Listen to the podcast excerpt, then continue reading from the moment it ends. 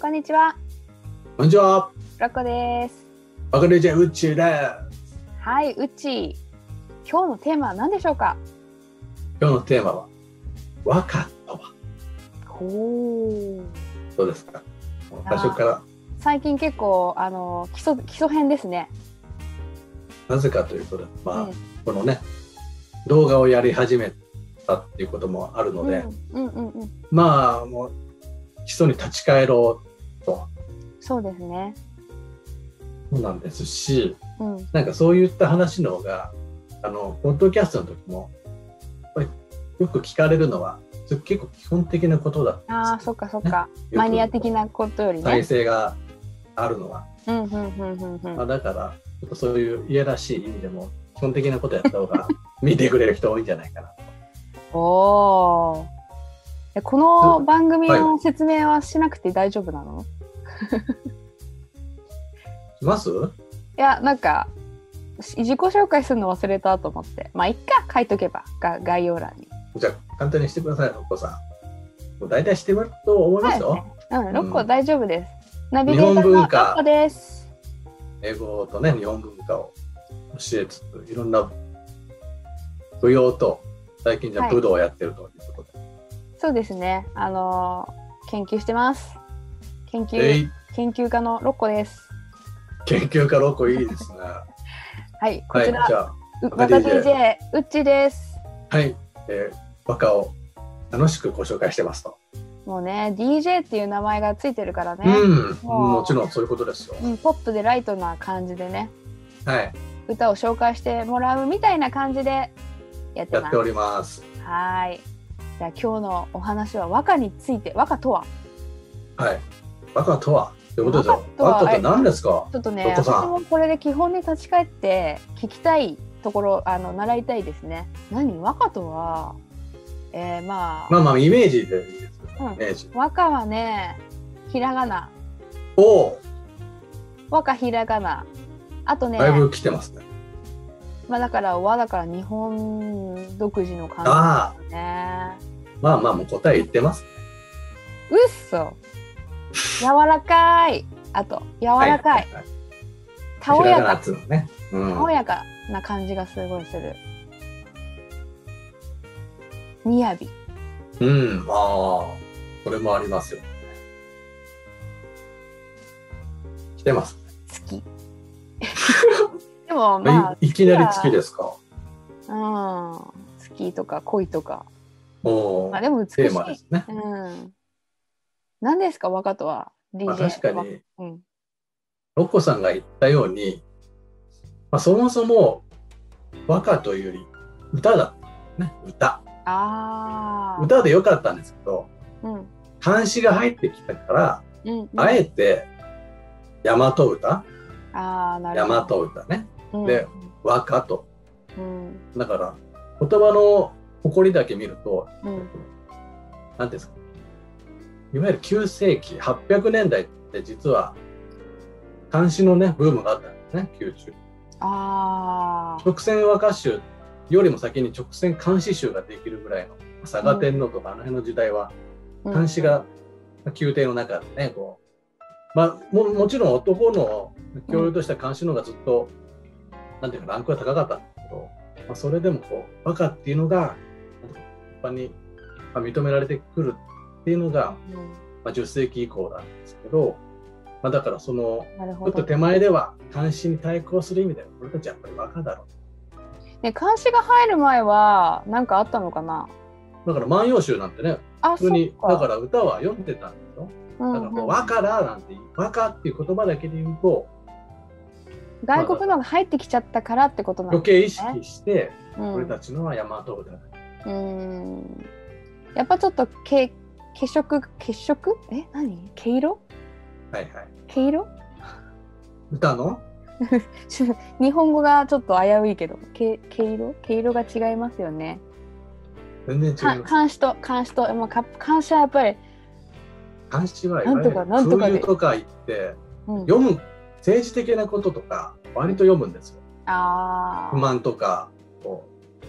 まあ、そういった風流の歌とかあるんですけど、えー和歌はそういうことをしないんですよもうあくまでも雅にしてるっていうかまあ、その辺のは何ですかね、まあ、人人種中国人と日本人の違いにも表れてくるんですよねでもまあ日だから本そうですよねなんかふわっとさせますもんねふわっとしてるんですよ和歌で一応こうなんか不満をさりげなく読んだ歌とかありますか、まあ、全然ダイレクトじゃないですよねだ からあーその頃からダイレク トそでの頃からですよでもそれってなんかもう美学になっちゃってますよね日本人のね、完全に今美学と捉えてるのかわかんないですけど当時の人たちも美学とし半分ぐらいしてたんじゃないですかね、うーんそんなに面と向かってなんかね不満とか日本なんかやっぱね日本のね人たちなんかふわってさせて時が過ぎるのを待つみたいなね これありまなんすでよねすかねあそこそういうところから来てるのかな陰なんですよこれもやっぱり陰いいねいいね陰キャうまんでね、なんかそういう感じしますよでもさ陰キャの陰キャの人とかってさ実はさ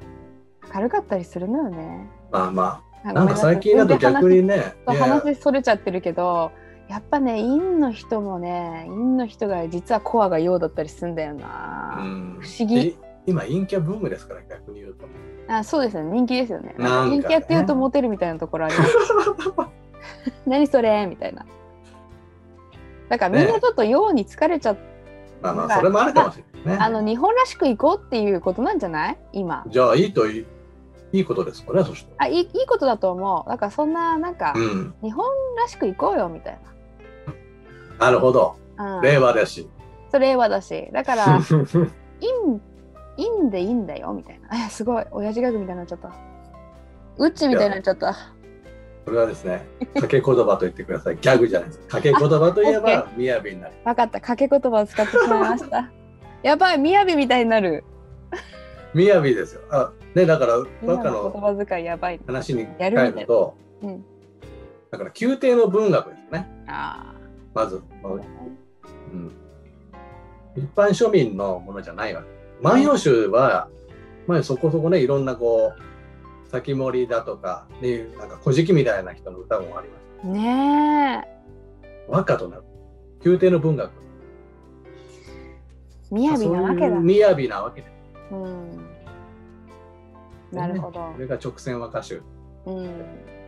れているとともにうん日常の生活必需品でもあるかっこいいというのがねその多分今みたいな話し言葉じゃなかったと思うんだよね当時のこんな砕けた言葉こういうがことじゃないってことですよね、多分そううん、いわゆる口語がうん発達してなかったと思うどっちかというと書き言葉の方でやり取りしてたんじゃないかななんて思うんですよね。うーんそうなるとやっぱりこの歌歌によるコミュニケーションっていうのが割とどんな言葉遣いだったんだろうね。なんですかねうんまあ何を言いたいかっていううんとなんか文学として高いところにあるだけじゃだけじゃなくてうそれこそ女性を口説いたりとか ん。ねそういった時に使わなきゃいけない必需品でもあったえ。うん。だからちょっとちょっと手紙と喋る言葉ってちょっと違うじゃないですか。違いますよねあどうしてもねちょっとの違いはあってもでもああいう感じまで今と全然違うでしょうね。うん、ね、話してみたいな当時の人と。全然通じないかもしれないねねえ全然通じないですよね。なんそれかこそかい書かないとかわかんないああそっかそっかそっか。なるほどね。さっき言ったように、ね、ロッコさんが、ひらがなって言って、確かひらがなの要素もありますよね。バカというそうか。なやんかっぱりだから監視に対抗する、対抗というわけじゃないですけど、うん。まあ、だから男の文学が監視なら、まあ女性、基本的には女の文学が和歌で、でもそこにはやっぱり男が入ってきたっていうかもしへえなんか女子のなんかわかんないですけど全然わかんないで言ってますけどブームだったんですかその和歌っていうのは例えばその女子の中で流行るのってあるじゃないですか何でもれない。なんあかタピオカとか そういうこと女子ってそういうの好きじゃないなんかあなるほど。そういう感じだったのかなえ、なんか絵文字かわいいみたいな、そういう、そういうより、私たちも表現でしていいんだっていう、あ、そういうことなそういのうツールだったと思いまあ、す。そっかそっかそっか。そういうもの。のが、まあ、お公になってきたと、うん、そういうことじゃないですかね。ああ、なるほどね。うん。え、そそうしてるうちに男性、男性もその和歌を読むようになってきでた。読まないと女の人とお付き合いできないっていう、へえ。そうですね、歌歌に書かれた文字でうん、人間性をね人間を判別するわけですから男と女とにじゃあモテたくてやってるみたいなことですね。もちろんあると思いますよもうだって直接。ね顔見てうわあすげえ美人だからみたいなそういう感じじゃほとんどなかったそっ特にか。高貴な、ね、男女へえ。うんまたまた YouTube でもラブレター特集しましょうよ。ですねラちブょっレとタ特殊ですけどね今の人間日本人にはちょっとすっと入ってこないですよねー。ああ確かにね。若のこういうのがでもそれを考えるとすごい直接的な言葉になりましたね。その日本語はまだインダはいはいはいまあねそうですよ、こう間接的なところはありますけど大体こな、ね、コミュニケーションは結構直接的になりましたね。うん。その辺はね、やっぱり使いづらいんじゃないようだんだんだんだんやっぱりね、その普通の人たちが使い出して、使いやすく変わってきたっていうことですよね。うんなるほどね。っていう方面と、やっぱりもう一つで、やっぱり文学性を高めるっていう方向にも、まあ、なんか変わっていくっていうところがもう一つのことで、なるほ新古今和歌集とか、これの時代、ど。うんう、こうんなれば、やっぱりこう、まさに文芸として捉え、新そ古れで今ね和歌集ってどれぐらいでしたっけ年代1205年1205年うん、なので、まあ、鎌倉時代入って鎌倉。うんうんくる要するに藤原の定家とかうんうんうん言葉とかあの辺の人たちです、うんうんうん。まあ、単純にコミュニケーションツールではなくほう。いかにこれでかっこよく決めてあやろうとーかっこよく決めてやろでそれで競い合うわけですよね、う。うん。まあ、だからちょっと僕は何言いたいかというと和歌はまあ要するに歌なんです何かちょっとあみんなで集まって楽しむためのあものなんですよと。なるほどね。それでだからあえて現代短歌を出すとあれは実はそういうとこ自分語りなんですねああ。自分はこうだとか、まあ自分を知ってほしいとかっていうよう自な分の思い思いを。はいうんは我我とうん。自分のことをを心情をまあみそ一文字にまあうんうん隠したものですけど、どっちかというと和歌は、うんまあ、そういうことよりはみんなで集まってうん。鑑賞したりとかこれ共有したりとかあとそういう要素の方がへ強いんですーじゃあなんかコミュニケーションツール的なものなんですね。しかも性別とかうもん年齢問わずやり取りできるというものなんです。それ今までも一緒なんですよ。そうなんですか。あのうんね今の10代20代の人たちがうんうんうんどんな歌が流行ってるかなんて分かんないじゃないですか。うんうんうんうんうんそれがですよじゃあ百人一首ねうん知ってたとしたらうんそれだとしたらね10代だろうが80代だろうが一緒にその話題で盛り上がれるわけじゃないですうんうんうんうんうんうんうんか。だからそういったこあう今の時代の話。今の時代の話ああはいはいはいはいはいはいはい。だからそういった意味でも、まあ、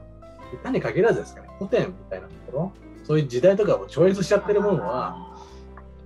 なんていうか、やっぱ必要なんですよねそういった。いやでも本当本当さなんか何かありますよねそのこんだけ時代が流れても消えなかったわけじゃない、そういうことです。で美しさを感じるっていうのはやっぱ何やっぱ英知的なものがありますよねそこにね。うんだからみんなね、金もない、何も道具もないってなったら、集まって、じゃあ歌でも読むか、こういうことなんですよ。 今はそうはね、なってないです。確かに確かにでも言葉磨いてたってことですよね当時の人たちはね。でそれで遊んでたって今だとちょっとね例えば文法が正しいかどうかとかそうななんんだかよ、いねろいろと簡単に歌を読めっていうふうに皆さんこうひるんじゃうんですよ。ひるみますよ。ね、ひるんでますよそこをどうひるまないでいくかっていうのが僕のあの家族のテーマなのそうなんですよね。結構革新的なことやってますよねうちね。革新かなか鑑賞用じゃないってことですもんねだって。鑑賞が最終目的じゃないんですよだから歌うことなんですよよね。歌うだけじゃなくてみんなで歌い合うとそうですよね。そういうことですなるほど。それが真の和歌の姿ってことですね。そういうことですああ、ということで和歌は何かという話でしたえ、なんかすごいわかりやすかった。和歌和歌だけに掛け言葉、 掛け言葉でございますね。いやーいいオチがつきましたね本当ですね。いやー、今日も勉強になりました。え今え日ももあいりいがとうございますことが知れました。はいということで、はい。次回ですねなるほど次回も大人気コーナーやりますから何だろ「三席の歌」これう。をご紹介しまおお。すそれでははい。それでは。はい。いいのかな？あの。いいですいいですいいの？いいの？はいじゃあじゃあねー。バイバーイ。